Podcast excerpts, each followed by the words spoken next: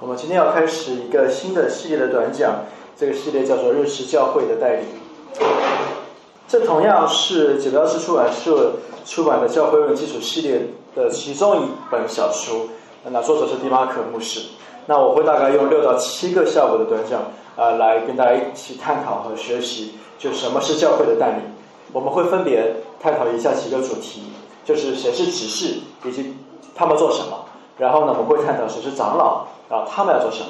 然后呢，我会帮助大家认识执事和长老之间有什么区别，然后教会带领的权柄和会众的权柄之间的关系又是什么？因为这里有两个权柄，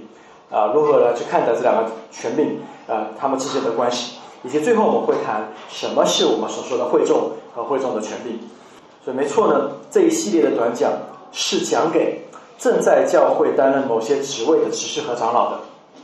因为里面谈到了你的工作以及你的工作方式，那让教会带领你的团队借此机会用神的话语更新以及更好的搭配服饰。同时，这也是给每一个成员的每一个在我们当中聚会的访客朋友们，因为任何一个执事和长老都是从成员中被成员共同选立的。让我这么说，虽然我不知道神对你这个在这间教会有什么服饰计划，但至少。圣经鼓励每一个弟兄姐妹、每一个基督徒、每一个成员都应该追求，在未来你要成为执事或长老。每一个人都应该有羡慕善功的心，毕竟没有一个人可以说我追求在基督里的长进，但仅仅止步于长老和执事的资格及格线以下，我就停止不长。好让我可以逃避服侍。我不相信一个活着的基督徒还能够如此自己控制自己是不是长老。一个基督徒应该不断用自己是否成长来反思自己的生命是否是活着的，而不是相反。那今天呢，我会从三个方面来跟大家来分享，呃，两个方面。第一，金钱的权柄是一种恩赐，也就是，恩赐是一个礼物。而第二呢，我们要讲到是执事是谁，以及谁可以做执事。所以我们先来看第一个，金钱的权柄是一种恩赐。那在一个普世价值都在追求去中心、去中心化、淡化权柄的这个世界文化当中，在教会里面正确的把神放在我们中间的权柄看成是一种恩赐，其实是很不容易的。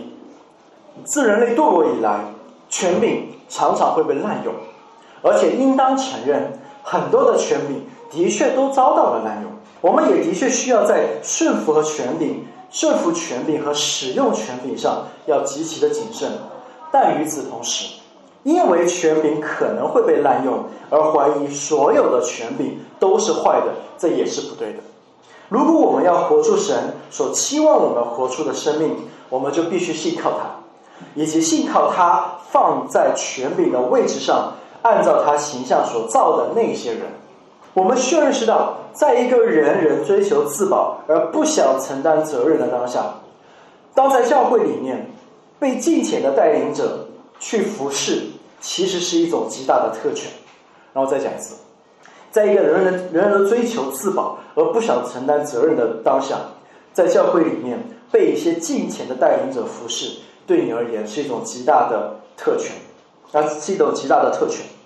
而金钱的领袖。是神赐给教会的祝福和礼物。我们今天有很多的人都会拒绝权柄，其实这是一种短视和自毁的做法，毁灭的毁，自毁的做法。一个没有权柄约束的世界，会像不受控制的欲望，没有刹车的汽车，没有红绿灯的十字路口，没有规则的游戏，没有父母的家庭，一个没有神的世界。它也许可以维持一段时间，但是不久将会变得毫无意义。残忍，并且被最终会酿成悲剧。尽管我们的倾向是忽视权力，但是金钱以及合合乎圣经的领袖之分，对于一个建造神荣耀的教会是至关重要的。我们在教会中实行的带领和神的本性和性情有关。当我们通过法律、通过家庭会议，在我们的工作中、军队中、家中，尤其是在教会中行使合一的权利时，我们事实上就是在向被造界来彰显神的形象，因为神本身也是一个用权柄来管理世界的神。那这是对教会领袖的呼召，所以带领对对于带领者，对于领袖来讲，他们要用这个权柄来服侍，本身对他们来讲也是一种特权，而支持他们的工作也是一种特权。而你们在这样的特权之下，你在这样的呃呃一个金钱的带领之下被服侍，也是一种特权。这总而言之，所有这样金钱的权柄之下，这都是神所赐给我们的一个恩赐。而当这个权柄被用金钱的方式使用的时候，这就更加在教会里面是一个祝福。这是第一个我们看到的，金钱的权柄是一个祝福，是恩赐。那接下来我们要谈到进入了权柄的第一个我们要看到的角色，就是在教会当中的执事。我们要谈论谁是执事，以及谁可以做执事。那在中文译本的圣经当中，希腊文的那个词叫做 “di 呃 dia diakonos”，就大概听起来像这样子。的希腊文它通常是被翻译为仆人或者翻译为奴仆。但在中文里面，它更多会被直接翻译为执事。所以呢，我在中文圣经看到很多“执事”这个词的原文就是那个词，然后它的翻译的它的意思，大部分都是指奴仆的意思、奴隶的意思。所以这个词通常指的指的是一般的服饰、具体的管理或者关怀物质上的需要。那在新约时代，人们对仆人的看法，对这个词，就这个词在新约时代被讲出来，在教会里被教导的时候。大家不会喜欢这个词的，因为等于说叫大家你们都来做奴隶，而奴隶对初代教会的人来讲，不是我们今天的时代里面奴隶，我们是很难想象到这样的词。但是我们在这在几百年之后的这种文明时代，我们我们已经脱离奴奴隶制度很久了。但在初代教会的人，对他们而言，奴隶是一个在他们当中实实在在存在的，他们也不会认为。做一个奴隶，做一个执事，是一件有多么光荣的事情。他们当中，呃，初代教会，他们极其看重个人尊荣，看重人的个性，看重人的品性，并且总是在维护自己的尊严。所以，做执事等于叫做做奴隶。做奴隶服饰肯定不会令人跟权柄之间产生联想，或者一个人当了执事的，没有人会觉得你好有权柄啊，你好高高在上，没有一个人会这样想。因为相反，更多的时候，当一个人是教会的执事的时候，更多是一种被轻蔑式的，好像贬低为奴性，好像让别人觉得这个人有奴性，自愿做奴隶。然而，这不是圣经和耶稣看待服饰的方式。如果让我来演演绎一下，不是说翻译，是演绎一下约翰福音十二章二十六节，耶稣在这里想表达的意思。耶稣想说的意思是：若有人想要像执事服侍我，就当跟从我。我在哪里，我的执事也要在那里。若有人服侍我，我复必尊重他。你就可以把这“执事”这个词全部替换成奴隶。也就是说，若有人想，若有人想要服侍我，就像奴隶一样，就要跟从我。我在哪里，我的奴隶也要在那里。若有人想要做奴隶服侍我，我复必尊重他。在马太福音二十二十六节，我们也会听到耶稣说：“你们中间谁愿为大的，就必做你们的奴隶；就必做你的执事，就必做你的奴仆。”那马太福音二三到十一节也会说，你们中间谁为大？呃，这刚刚读了这个，就你要做奴隶。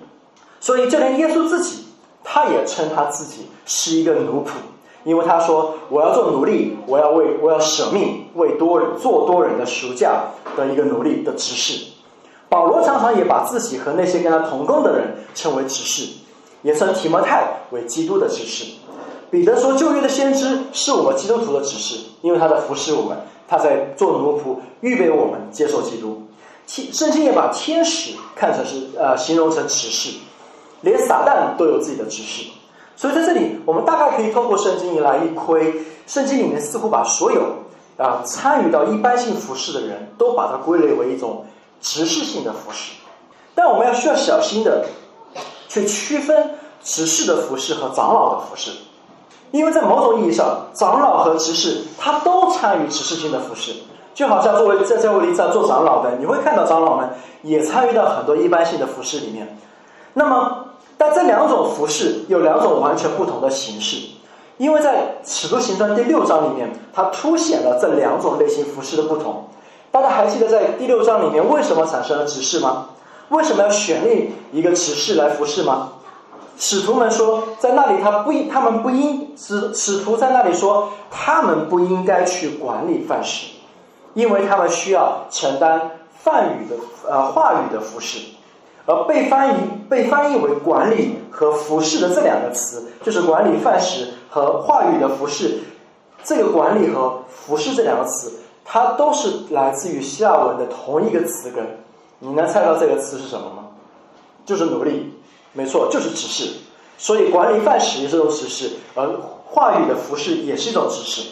因此，这种这有传统意义上的指示，就是管理范式，呃，帮助人物质上的需要。那也有神呼召使徒以及之后的教会里的长老进行话语上的指示，所以这两种指示。这样，这两种指示的服饰不会彼此的混淆，也不会有哪个被遗漏，都是为了要造就教会的益处。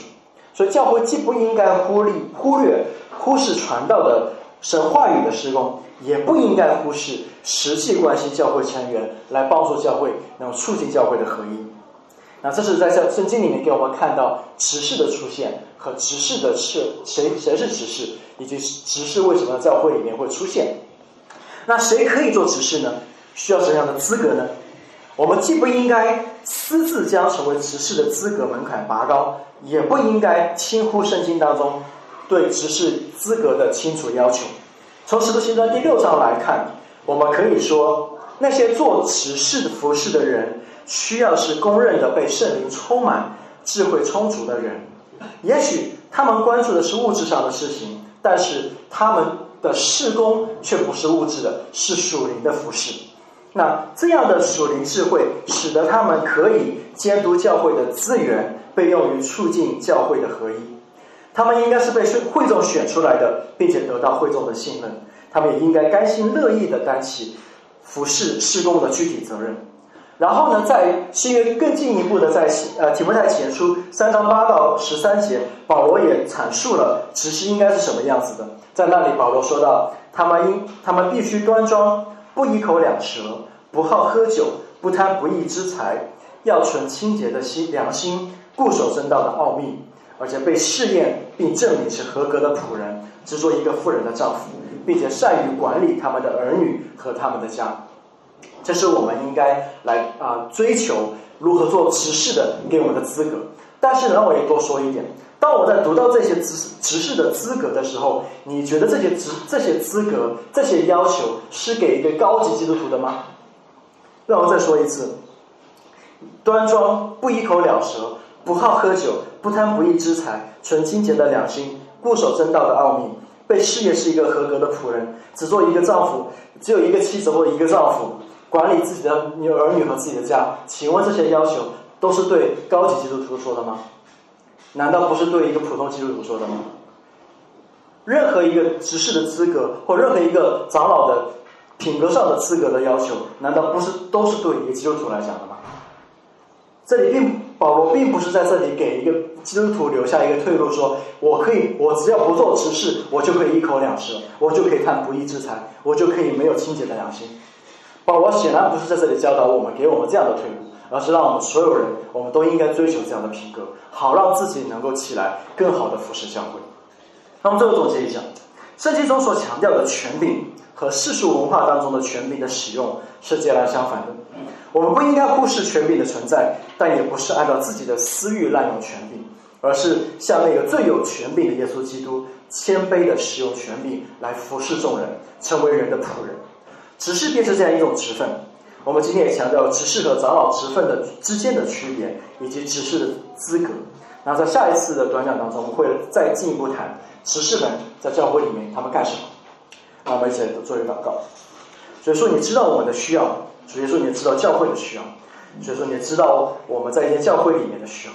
因此，你自己首先成为一个谦卑的仆人，成为一个谦卑服侍我们的执事。给我们立了一个榜样，好像我们所有来跟随你的人都应该效仿你的榜样行，这样我们都追求竭力的追求，让我们的生命、我们的品格能够越来越像基督，也越来越像圣经里面所要求的词执事的资格，使我们都能够羡慕善功，愿意在教会里面能够说，我也愿意成为一个这样的仆人来服侍别人，让这个成为我们的期待，让这个成为我们长进的目标。我们这样祷告，是奉耶稣的名祈求，